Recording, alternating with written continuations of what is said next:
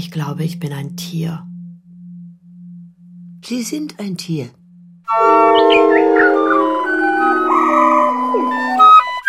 Tiertherapie. Hörspiel von Patricia Görg. Erste Sitzung.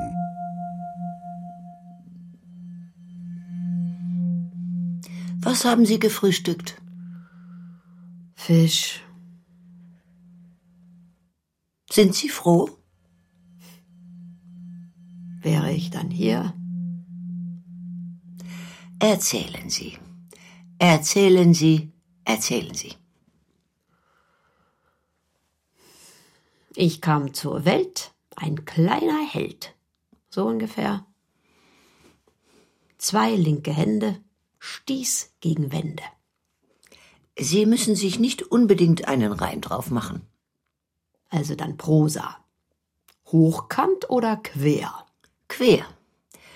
Am besten als Panorama, einmal um die eigene Achse.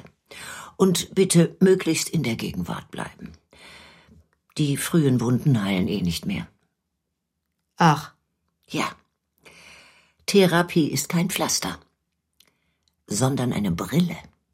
ach. Und warum dann nicht zum Optiker? Weil der wohl kaum sagt, erzählen Sie. Am liebsten wären mir Kontaktlinsen. Ich dachte als Kind immer, die heißen so, weil sie Einsamkeit lindern. Und dass man mit ihnen vielleicht sogar sieht, was unter Wasser ist.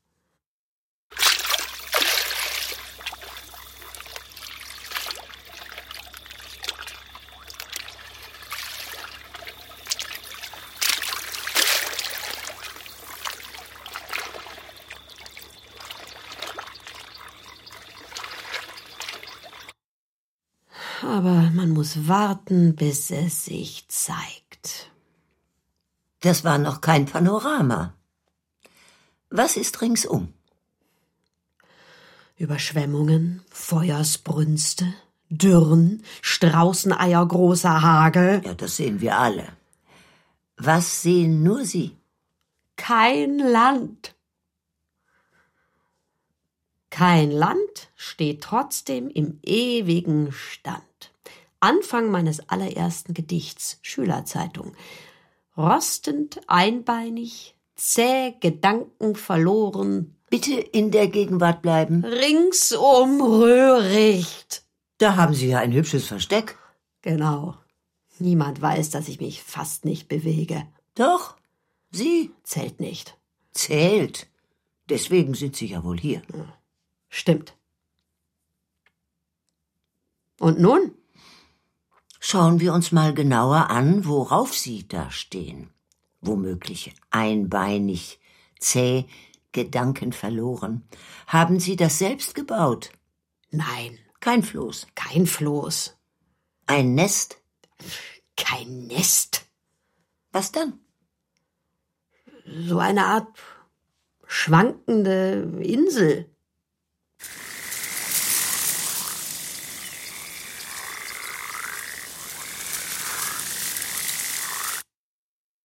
Vielleicht aus miteinander verflochtenen Wasserhyazinthen.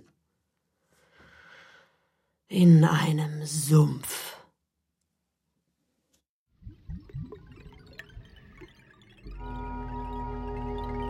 Die Tage sind lang, aber ich kann noch länger ausharren, fast ohne Lidschlag. Ah, bin schon Tage ganz grau. sind lang, aber ich kann noch länger Fels. fast ohne Lidschlag. Bin schon ganz grau, wie ein Fels. Und immer die gleiche Röhrichtapete. Papyrus und Schilf, Schilf, und Papyrus. Papyrus. Der Papyrus springt auf und wedelt alles zu. Und das Schilf schließt die letzten Lücken. Dann ein kleiner blauer Fleckenhimmel. Der Papyrus, schießt noch höher. auf, Das Schilf wedelt alles zu. schließt die Lücken. Das Schilf schließt die letzten Lücken. Dann ein kleiner blauer Fleckenhimmel. Der Papyrus schießt noch höher. Das Schilf schließt die Lücken. Hitze. Wie ein Futteral. Warum stehen Sie auf dieser schwimmenden Insel? Blöde Frage, natürlich um zu überleben. Natürlich. Langsamkeit ist doch auch schön. An ihr zerbrechen die Zeiger der Uhr. Beständigkeit. Ich bin so beständig, dass Ameisenstraßen über mich laufen. Immer? Natürlich nicht, wenn ich zustoße. Dabei fallen einige Plagen von mir ab. Sie sind also Lauerjäger. So ist es. Was geht Ihnen durch den Kopf, wenn Sie da stehen? Der Einkaufszettel, verpasste Gelegenheiten, um abzuheben, manchmal gar nichts. Ich fasse zusammen. Felsgrau, höchst geduldig, versteckt und unglücklich. Und Sie wollen mehr Action. Ja, Welche Farbe hat das Wasser, auf das Sie starren? trüb, trüb, trüb. Aber Ihre Augen sind klar. Ein schöner heller Bernstein. Ich warte und warte. Worauf? Kleine Bewegungen, kleine Kräuselungen des undurchsichtigen Wassers, damit ich zustoßen kann. Um zu überleben, muss ich im Trüben fischen.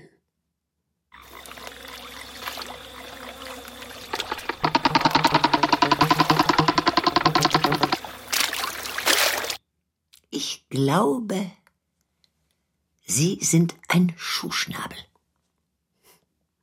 Ich bin ein Schuhschnabel.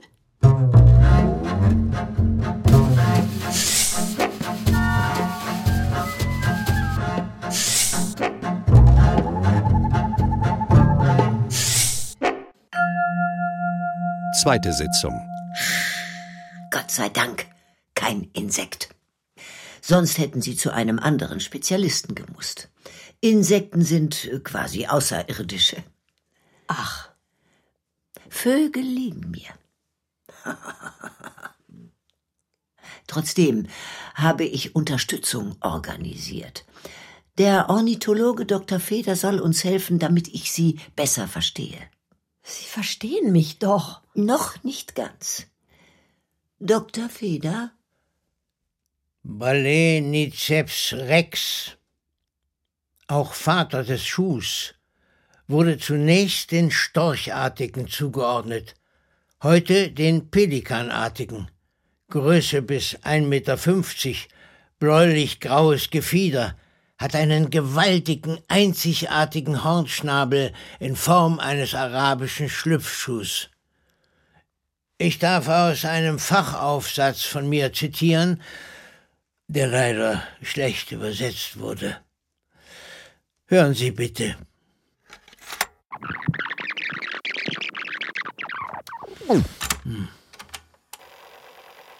Das charakteristische Merkmal der Art ist ihre riesige Knolle, die strohfarben mit unregelmäßigen grauen Mattierungen ist. Das exponierte Kulmen, das Maß entlang der Oberseite des Oberkiefers, beträgt 18,8 bis 24 cm. Die drittlängste Schnur unter den vorhandenen Vögeln nach Pelikanen und großen Störchen und kann die Pelikane im Schnabelumfang übertreffen. Insbesondere wenn die Schnur wird als der harte, knöcherne Keratinanteil angesehen. Der Oberkiefer ist stark gekielt und endet in einem scharfen Nagel. Was? Hä? So viel zur Anatomie. Moment. Noch ein, zwei Details. Extrem große Füße, um nicht einzusinken beim Stehen auf aquatischer Vegetation. Nach vorn gerichtete Augen für stereoskopisches Sehen, unabdingbar für den Jagderfolg. Was wird gejagt? Vor allem Lungenfische, die, wie der Name schon sagt, zum Atmen auftauchen. Und wissen Sie was? Dann belauert ein Dinosaurier den anderen. Hier meine Erläuterung. Bisher wurden zwei fossile Verwandte des Schuhschnabels beschrieben. Goliathia von Anfang an Oligozän von Ägypten und Paludavis von Anfang an Miozän des gleichen Landes. Es wurde vermutet, dass der rätselhafte afrikanische fossile Vogel Eremopezus war auch ein Verwandter, aber die Beweise dafür sind unbestätigt. Alles, was bekannt ist, Eremopezus ist, dass es ein sehr großer, wahrscheinlich flugunfähiger Vogel mit einem flexiblen Fuß war, der es ihm ermöglichte, entweder mit Vegetation oder Beute umzugehen. Bitte in der Gegenwart bleiben. Wie finden Sie mich? Lebensraum des Baleniceps rex ist eines der unzugänglichsten Habitate der Erde. Die Sümpfe des Weißen Nils. Während der Regenzeit sind dort Flächen von der Größe Englands geflutet. Unser Einzelgänger, fast so unbewegt wie eine Statue, hat ein großes Revier. Er lauert auf seine Lieblingsspeise. Das ist mir zu eingesperrt. Die Schönheit fehlt. Fressen ist doch nicht alles, müsste ein Ornithologe wissen. Manchmal fliege ich, obwohl es mir schwer fällt.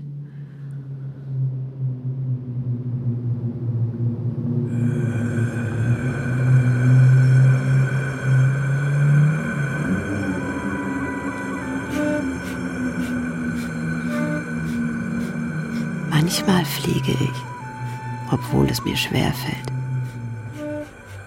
Unter mir endloses schwimmendes Grün, durchzogen von blauen Rinnen. Endloses schwimmendes Grün, durchzogen von blauen Rinnen. Sie verschieben sich ständig. Oft reißen Teppichstücke aus dem Sumpf, bilden kilometerlange Inseln. Und dort unten lebe nicht nur ich. Oft reißen Teppichstücke aus dem Sumpf, bilden kilometerlange Inseln. Dort unten lebe nicht nur ich. Die rinderhütende Nuhe haben Rundhütten aus Lehm und Schilf auf kleinen Erhebungen gebaut, hängen Wäsche auf, sind abgeschieden. Sind abgeschieden. Einer von ihnen landet gerade stehen im Einbaum an, ist zu Hause. Ich überquere ihre hingesprenkelten Siedlungen, wünschte, ich könnte weiter und weiter fliegen, denn sie schauen mir nach, als brächte ich Glück. Wünschte, ich könnte weiter und weiter fliegen, denn sie schauen mir nach, als brächte ich Glück.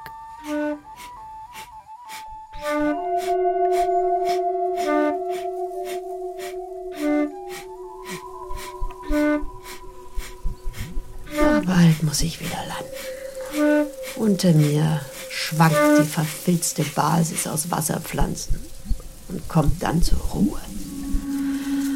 Wie ich.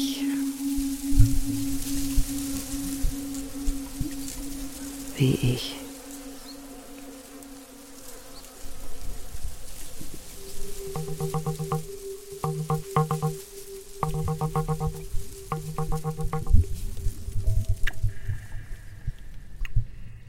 Warum wollen Sie da nicht bleiben? Sind Sie zufrieden? Das gehört nicht hierher. Brauchen die Damen mich noch? Ja, aber ja. Was sagt der Fachmann zum Fortbestehen der Art? Natürlich gefährdet, eingestuft als verletzlich. Falls Sie die Fortpflanzungserfolge meinen, Die Einsamkeit der Schuhschnäbel erstreckt sich auch auf ihre Zuchtgewohnheiten. Nester kommen normalerweise mit weniger als drei Nestern pro Quadratkilometer vor. Im Sudan konnten sie offenbar das Gewicht eines erwachsenen Mannes tragen.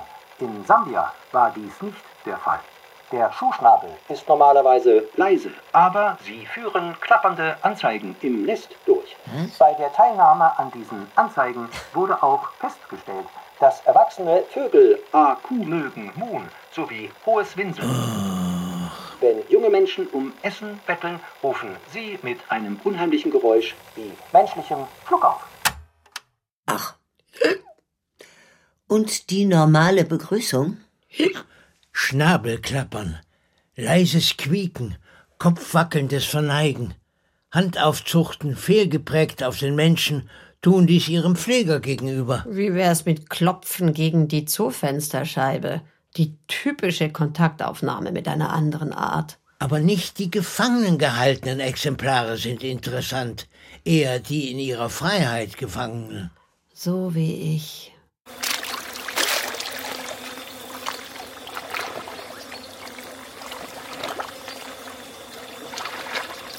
Es gibt Bootsexpeditionen, um sie aufzuspüren. Angeschaut werden hat keiner was. Mit ortskundigen Scouts, die zwischen Myriaden Stechmücken navigieren. Die loten in Motorbooten.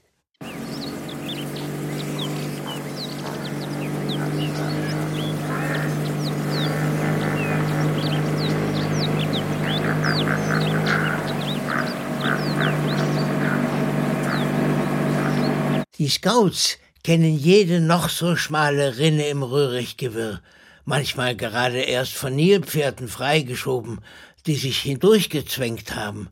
Die Nilpferde wiederum scheuchen Lungenfische auf, also ist es clever, ihren Spuren zu folgen. Stimmen am nicht vorhandenen Horizont. Ornithologen mit riesigen Brennweiten gleiten filmend durchs Schilf. Alle paar Sekunden fliegt ein anderes Vögelchen auf, kleine Juwelen, mit denen wir uns schmücken. Der Vater des Schuhs spielt natürlich in einer höheren Liga. Wer ihn entdeckt, uns vollkommen unverwandt musternd, hat Glück. Selten zu sein ist keine Tugend. Sein Blick wie aus einer anderen Welt. Riesige, stechende, bernsteinfarbene Augen, über die als Schwarzblende gelegentlich von der Seite die Nickhaut fährt. Das sieht aus, als vergingen Jahrhunderte. Hitze, das Futteral. Zeit, das Futteral. Gelegentlich Schemen am Blickfeldrand, die man nicht grüßt. Ich wäre dort draußen zu gerne arttypisch empfangen worden. Dr. Feder. Der Schuhschnabel. Balaniceps rex.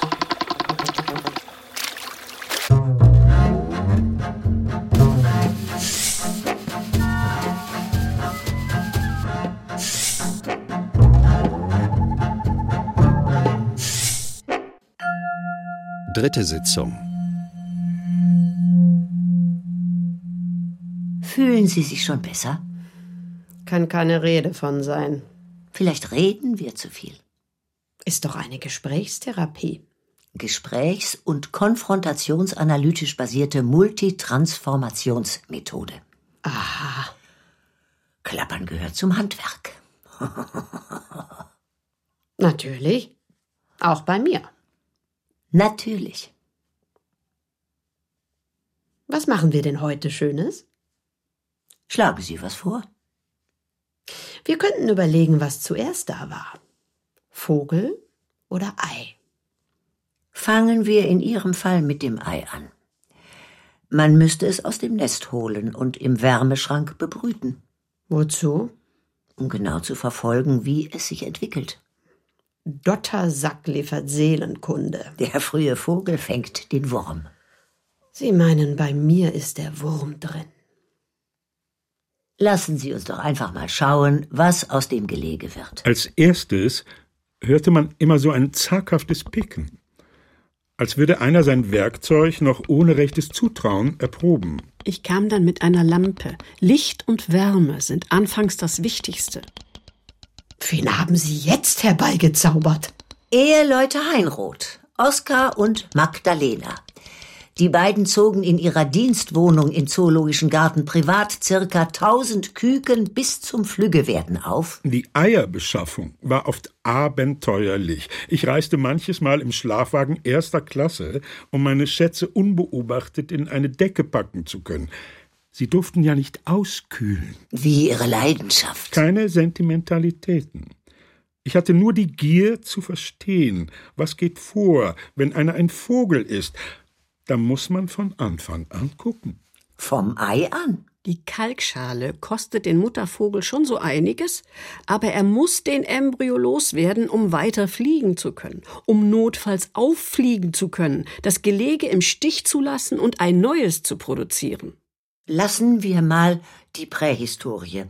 Irgendwo muss man ja anfangen. Wir als Vogeleltern denken auch an die Mühen vor dem Schlupf. Das kostete uns so einiges. Die lieben Kleinen, jeden Frühsommer 30 bis 35 Stück verschiedenster Arten.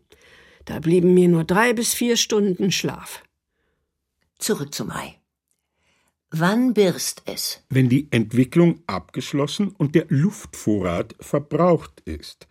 Als erstes hörte man immer so ein zaghaftes Picken, als würde einer sein Werkzeug noch ohne rechtes Zutrauen erproben. Ich kam dann mit einer Lampe. Licht und Wärme sind anfangs das Wichtigste. Und dann, nach Schwerstarbeit, die nackte Existenz.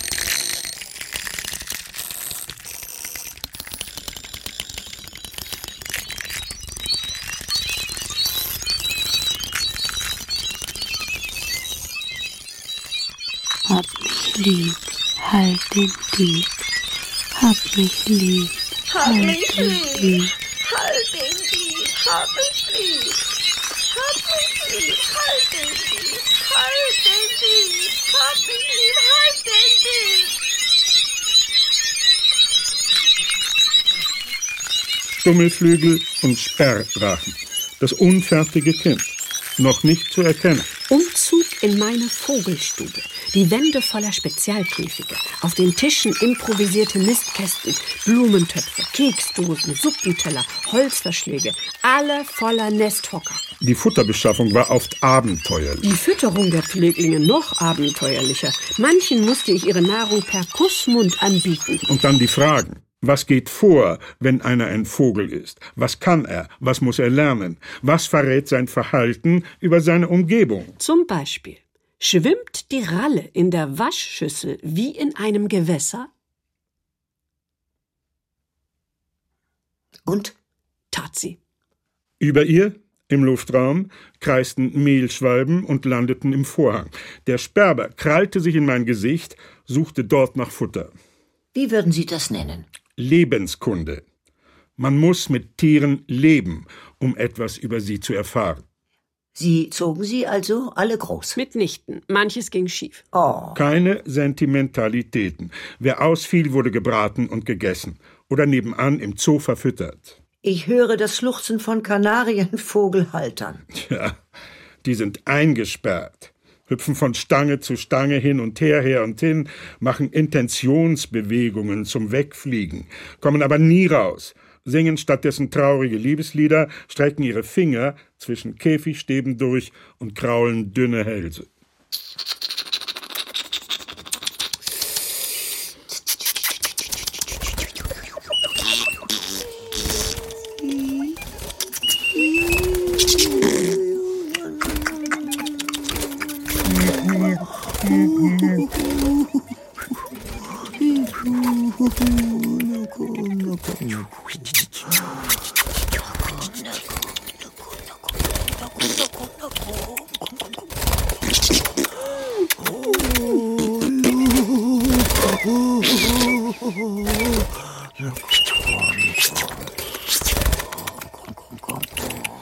Lasst mich in Ruhe. Lasst mich in Ruhe. War mal ein Schuhschnabel in Ihrer Obhut? Leider nein. Hat sich nie ergeben. Dabei hätte er gut zu uns gepasst. Halb ausgewachsen in der halb gefüllten Badewanne, stillhaltend, wenn man mal seine Ruhe braucht. Und woher die Lungenfische? Aus dem Aquarium. Hat nicht sollen sein. Wir waren so beschäftigt. Oskar stand hinter der Plattenkamera und ich musste den Vögelchen die Köpfe zurechtrücken, damit er sie naturgetreu ablichten konnte für unser vierbändiges Werk. In allen Lebens- und Entwicklungsstufen aufgenommen und in ihrem Seelenleben bei der Aufzucht vom Ei ab beobachtet. Halten Sie mal nervöse Geflügelte fest. Ein Unding. Aber wir haben's geschafft. Danach fiel ich tot um. Magdalena, das gehört nicht hierher. Alle machten natürlich in erster Linie Arbeit und Dreck. Und dann mussten wir auch noch aufpassen, dass sie sich nicht gegenseitig auffressen. Ging hin und wieder schief. Aber wenn unsere Zöglinge an uns hingen, auf uns herumkletterten und zärtlich im Ohr stocherten, war es doch schön. Und wir haben einiges erfahren über Triebe, Anpassungen, Wachstum, Grenzen. Die Heinroths erste Verhaltensforscher hieß es. Vorher zählte man doch nur Knochen durch. Guckte nie ins Nest. Man rätselte sogar über die Mauser, wusste nur, was man zufällig fand, wie runtergesegelte Federn auf dem Boden. Und Sie? Wir wollten uns einen Begriff davon machen, wie es im Kopf eines Vogels aussieht. Haben Sie es geschafft? Nein.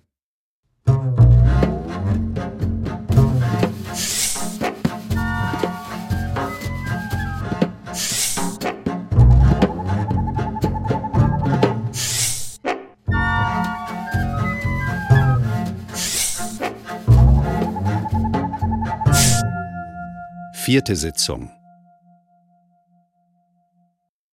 Mir ist was eingefallen. Erzählen Sie. Ein Traum. Erzählen Sie. Erzählen Sie. Herr Herr hat sich im Wald verirrt.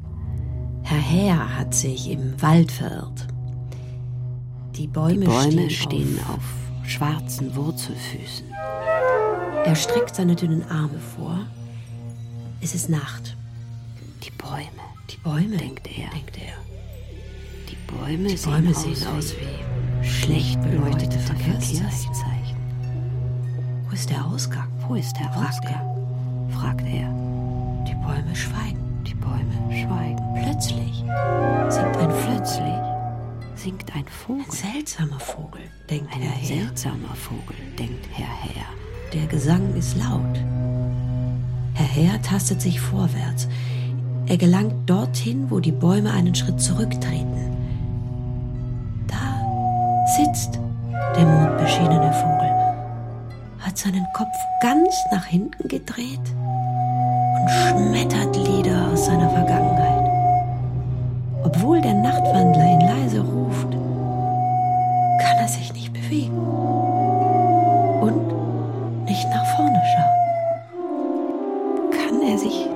bewegen und nicht nach vorne schauen.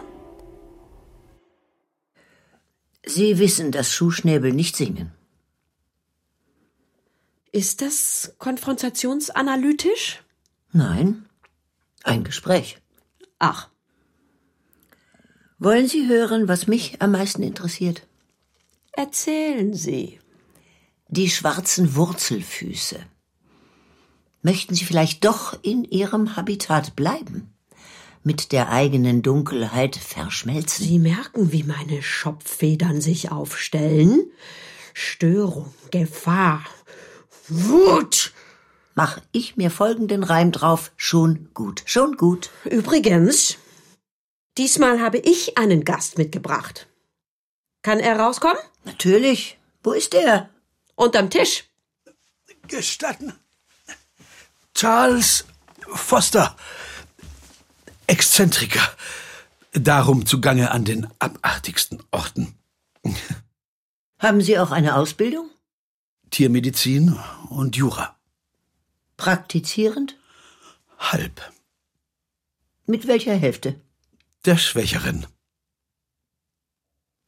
Und sonst? Wühlarbeiten entlang der Artengrenzen, Witterungen aufnehmen. Sie zum Beispiel erinnern mich an eine Raubkatze, ich weiß nur noch nicht an welche. Erzählen Sie von Ihren Expeditionen. Ich war Dachs, Fuchs, Otter, Hirsch, Multiple Persönlichkeit. breite Interessen. Und wie? Trommeln im Zelt, flackerndes Feuer, beschwörende Gesänge, bis durch Hypnose, Halluzinogene oder Unterzuckerung Pfoten und Flügel aus dem Rumpf sprossen, ohne Reiserücktrittsversicherung los. Weit gefehlt. Charles Foster war früher Jäger. Wenn Sie auf der Pirsch so mit der Landschaft verwachsen, dass beinahe schon Gras auf Ihnen keimt, sind Sie auf der richtigen Spur. Da sind auch unsere Verwandten. Quaiträger, schnürende Schatten, Wasserflitzer, raschelnde.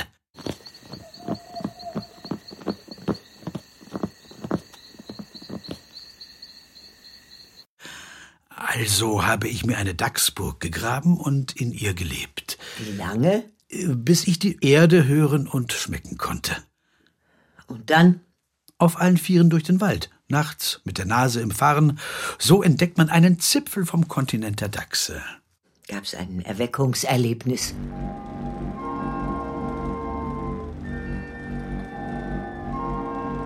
Der kleine Charles, als er schon Vögel, Fische und Bäume benannte, lernte von seinem Vater das Präparieren. Der kleine Charles, als er schon Vögel, Fische und Bäume benannte, lernte von seinem Vater das Präparieren. Fortan wiesten totgefahrene Katzen auf seinem Schrank und über seinem Bett drehten sich mit gespreizten Flügeln leicht zerbeulte Amseln im Luftzug. Diesem Anfängervogel, diesem Lockvogel, diesem schwarzen Boten begegnete er auch immer wieder im Elterngarten, wo der ihn mit undurchdringlichen, wissenden Augen ansah. Hüpfend, fliegend vor dem Fenster, zum Greifen nah, aber unantastbar. In den dunklen Pupillen eine verschlossene Welt, nicht herauszupräparieren, nicht zu öffnen, solange er auch hinsah. Und so ist es bis heute. Vögel sind Unmöglichkeitsprojekte. Vögel sind Unmöglichkeitsprojekte. Sie ziehen in den Krieg, auf Fahnen gestickt. In Afrika flattern sie auf einen liegenden Mann und picken ihm weiße Fäden aus den Augen. Sie tanzen, aber nicht für uns. Ihre wutspeienden Köpfe kommen zu dritt aus dem Rumpf. Ihr Drachenschwanz endet in einem verknoteten Pfeil. Sie tanzen, gnadenlos mit Walzermusik untermalt. Davonfliegen tragen sie einen abgerissenen Kopf in ihren Fängen. Die kleinsten von ihnen bilden die größten Schwärme. Sie ziehen nachts über ihnen und unter ihnen Lichter. Ihr Ziel ist ein Land, das Tiere auf Geldscheinen zeigt. Eine gewaltige Familie. Für jeden etwas dabei. Auch ich werde meine Nische finden. Ein Dreh, schon bewegt es sich, das Mobile. Hauptsache in der Luft.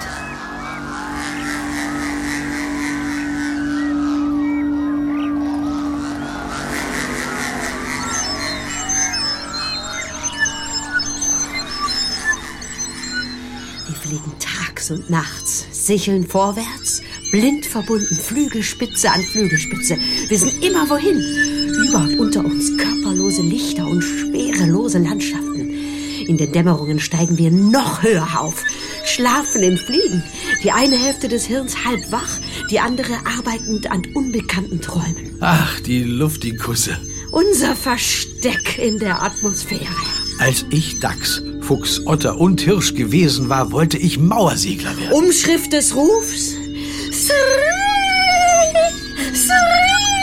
Heißt schneidende Freude. Schneidende Freude. Ich legte meinen Kopf in den Nacken, überlegte. Sie sind so weit weg, so weit. Obwohl ich schon als Kind ihr pfeilschnelles, helles Münzgeschrei liebte, obwohl sie im Sommer zahlreich sind wie Kleingeld der Lüfte, hatte ich noch nie einen von nahem gesehen und noch keiner mich. Wie sollte ich in den wirbelnden Warmluftschloten aufsteigen, auf denen Sie quasi reiten? Wie sollte ich bei 200 Stundenkilometer schnellen Sturzflügen mithalten? Mir stand der Mund auf vor lauter Nachdenken. Einige Insekten verfingen sich darin.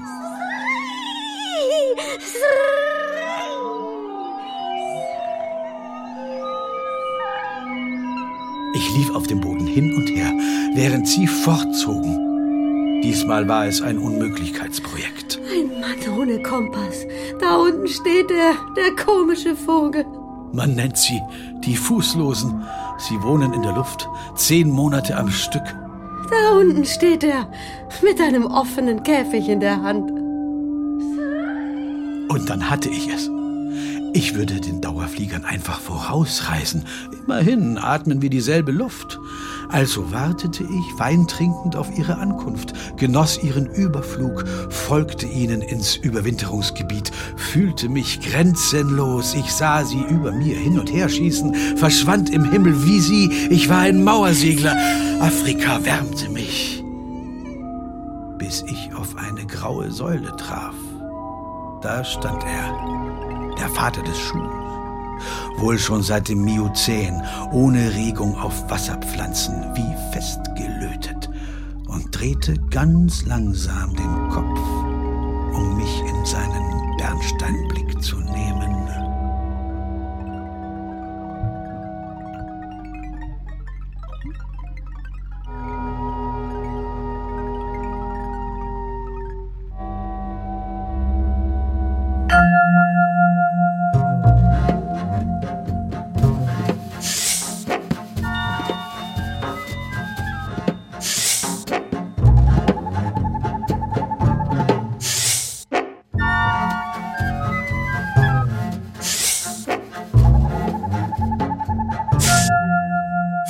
Sitzung.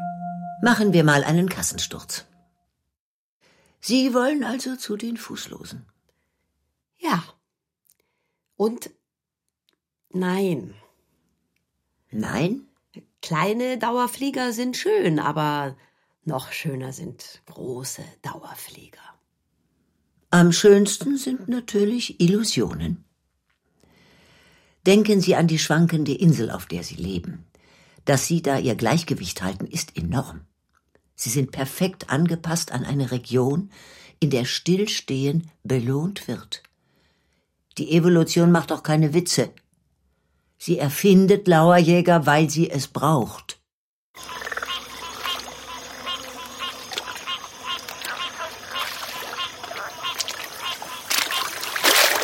Und übrigens, viele Wege führen zur Selbstauflösung.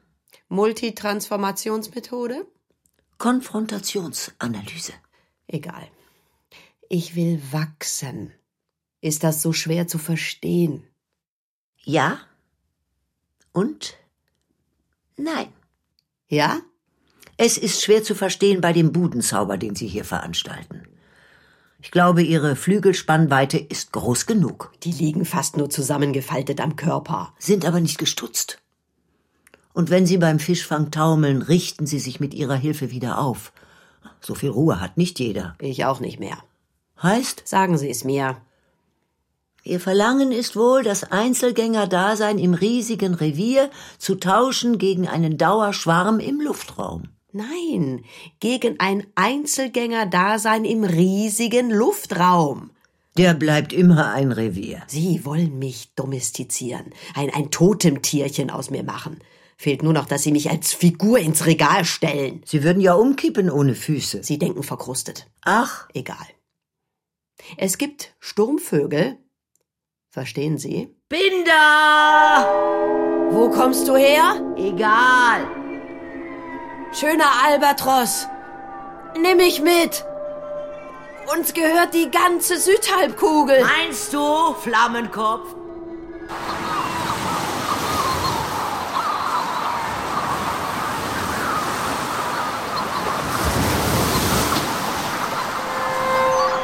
Wie heißt du? Amelia!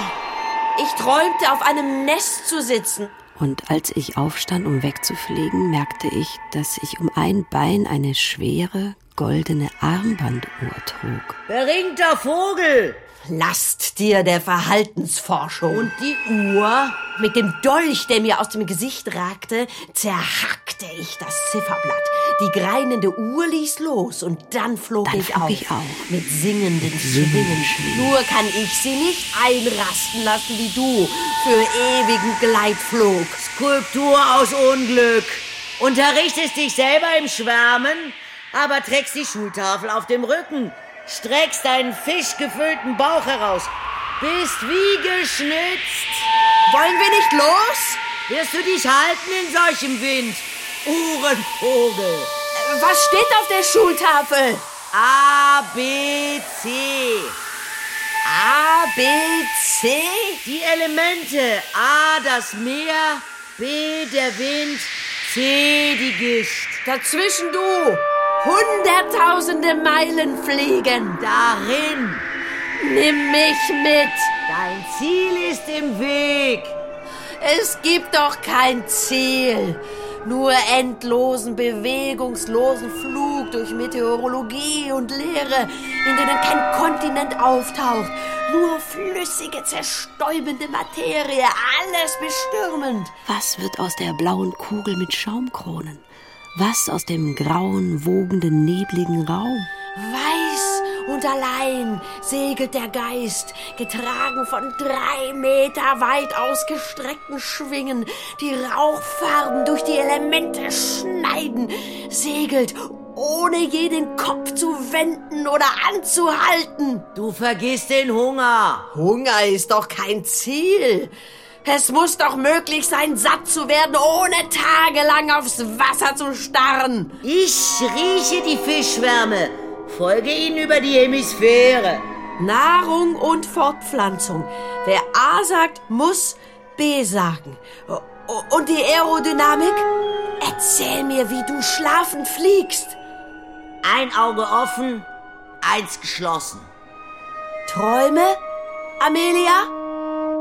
Von Menschen, die Vögel nachahmen. Sie sitzen am Rand einer Klippe mit dem Rücken zu mir, lassen sich nach vorne aus dem Bild fallen, also weiß ich nicht, ob sie wirklich fliegen. Kannst du nicht nachschauen? Muss weiter. Wohin?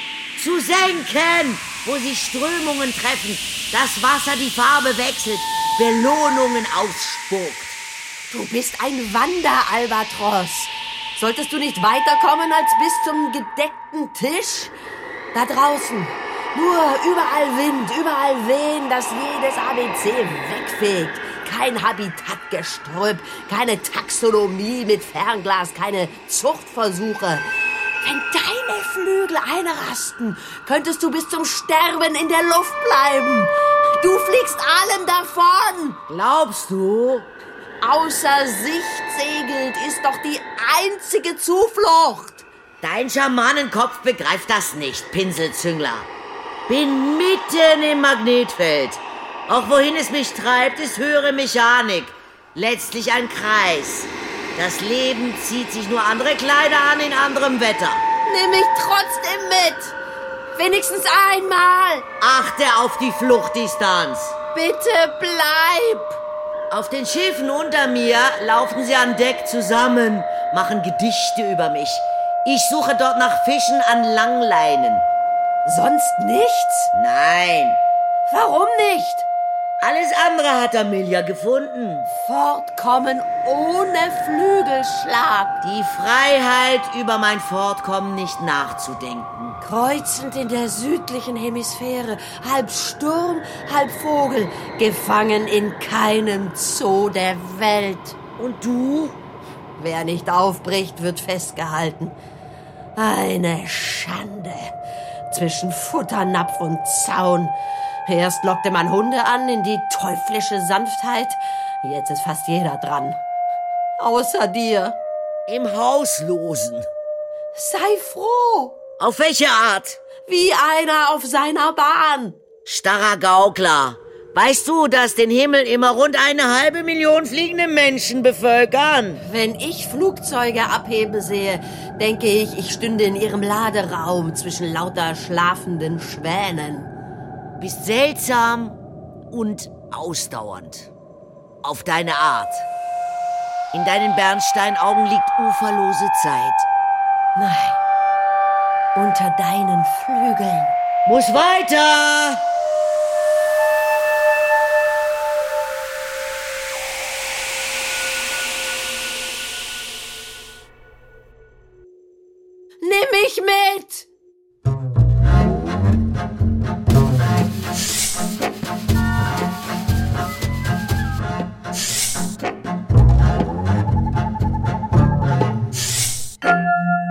Sechste Sitzung.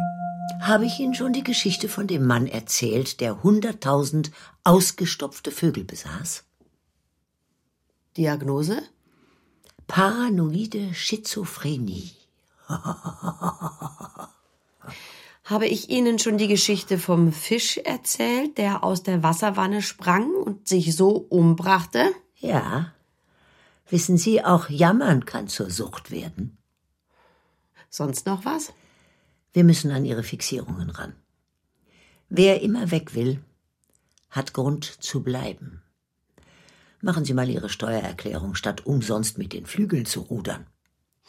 Wissen Sie, ich bin kein Tier, das dicht neben Formularen wohnt, ohne von ihnen tangiert zu werden, wie zum Beispiel der Fuchs, sondern ein ruhiger Exot, unverwandt den künstlichen Sumpf betrachtend, den man zur artgerechten Haltung für ihn angelegt hat.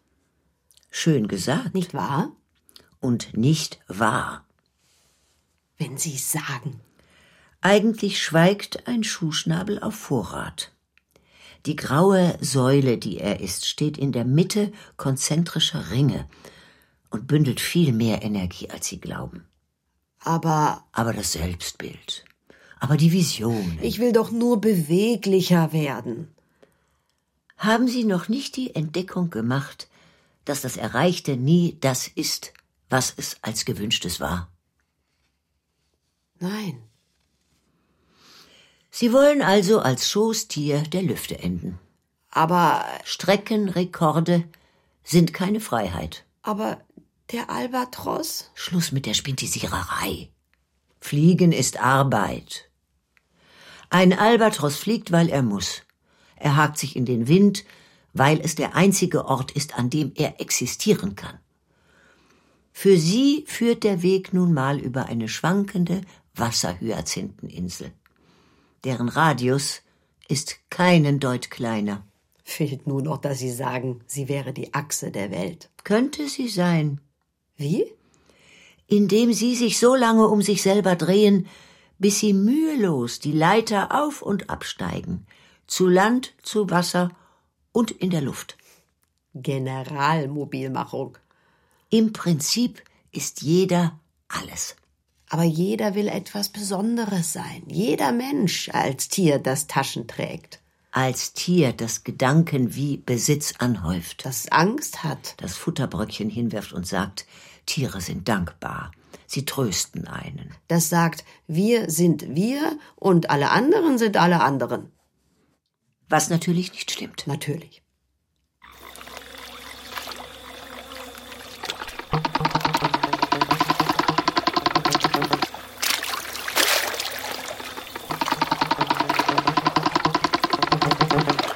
Was machen wir mit Ihrem Doppelleben? Ist ein Leben. Jagen wir einen Sturm durch, bis Ihnen der Staub aus den Federn fällt. Bitte keine Zudringlichkeiten. Vielleicht bin ich tatsächlich, wer ich bin. Das Schönste an ihrer Therapie ist, dass nichts dabei herauskommt. Sie wuchert wie Schilf und Papyrus das Blickfeld zu, während die Lauer weitergeht, und wenn man mal einen Fisch erwischt hat, ist man satt und schläft ein. Sie spintisieren natürlich unterdessen weiter. Ist ja ihre Arbeit. Und Sie sind und bleiben ein schüchterner Berserker. Der noch eine Frage hat. Stellen Sie die in der letzten Sitzung.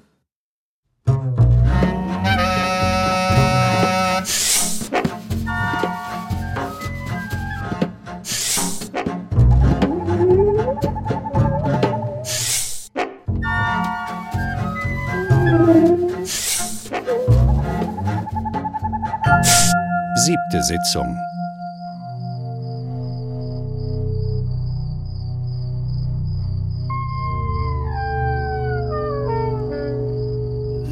Treffen wir uns nachts? Und draußen? Warum nicht? Ich würde Sie gerne besser sehen. Sehen oder erkennen? Beides. Na, hören Sie mal, da ist ja wohl ein Unterschied.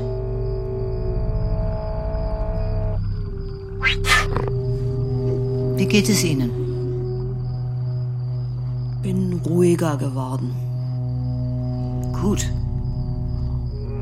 Wo sind wir hier? Im Sonnenschatten. Gefällt mir nicht. Fühlt sich so an, als ob die Evolution hier hinterrücks weitermacht. Dunkle Stammbäume, durch die Gott weiß was turnt von Metamorphose zu Metamorphose.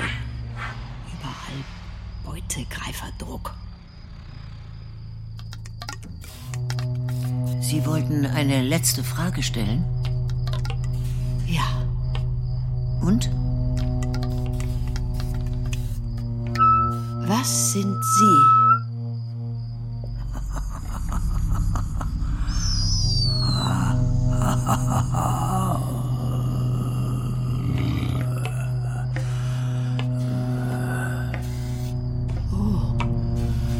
Jetzt rate, was ich bin. Schamanenkopf. Lieber nicht. Was erkennst du? Ungeheuer bewegliche, mit Pinseln besetzte Tütenohren, in denen sich das leiseste Rascheln fängt. Heimlichtuerei auf lautlosen Pfoten. Ständiges Verstecktsein, fast immer unsichtbar. Ich glaube, Sie sind ein Luchs.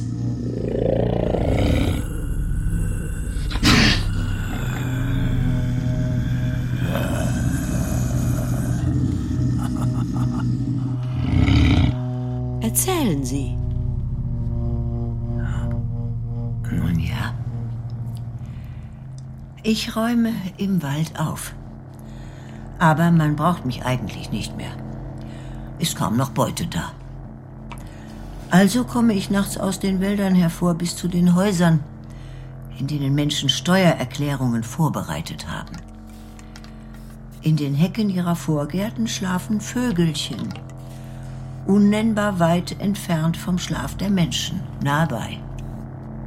Ich schnüre weiter, immer hungrig. Entlang der Friedhofsmauer, hinter der die Heinroths liegen, vorbei am Labor von Dr. Feder, in dem noch Licht brennt, an der verwaisten Dachsburg des Charles Foster und an einem ätzenden weißen Häufchen, das Amelia im Flug verloren hat. Schließlich erreiche ich die Autobahn. Auf ihrer Standspur liegt ein toter Greifvogel auf dem Rücken. Die Flügel ordentlich zusammengeklappt. Wie ein vornehmer kleiner Herr, der umgekippt ist. Ich nehme ihn mit. Und was sehen Sie noch ringsum? Überschwemmungen, Feuersbrünste, Dürren, Straußeneiergroßen Hagel.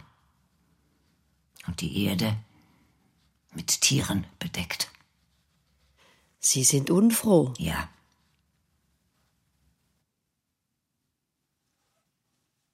Man hat keine Wahl. Weil das meiste vom Zufall bestimmt wird. Und was wären Sie lieber? Ein Jaguar mit Schürze, der Haushalte verwüstet? Nein, ein Gepard, der mit dem Wind um die Wette rennt durch die offene Savanne. Willkommen beim Wunschkonzert. Wir sind normale Wesen. In die Tiefe gestaffelte Sehnsüchte, wie die Puppe in der Puppe, in der Puppe, in der Puppe, in der Puppe. Wir sind also alles zugleich. Alles und nichts. Ein Bündel spezialisierter Zellen und Bakterienkolonien von Haut zusammengehalten. Unterwegs im Gewirr der Möglichkeiten, mal hier, mal da, mal dort gesehen.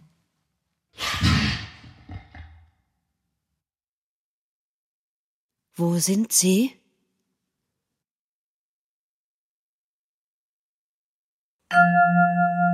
Tiertherapie. Hörspiel von Patricia Görg. Therapeutin Barbara Nüsse. Klientin Maja Schöne. Dr. Feder Wolf Dietrich Sprenger. Magdalena Heinroth Johanna Gastorf. Oskar Heinroth Josef Ostendorf. Charles Foster Martin Engler.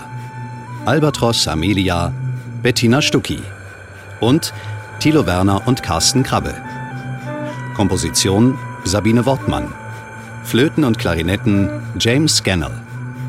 Technische Realisation Christian Alpen, Nicole Graul, Markus Freund und Elke Steinort. Regieassistenz Alina Rohrer. Regie Christiane Ohaus. Produktion Norddeutsche Rundfunk 2023.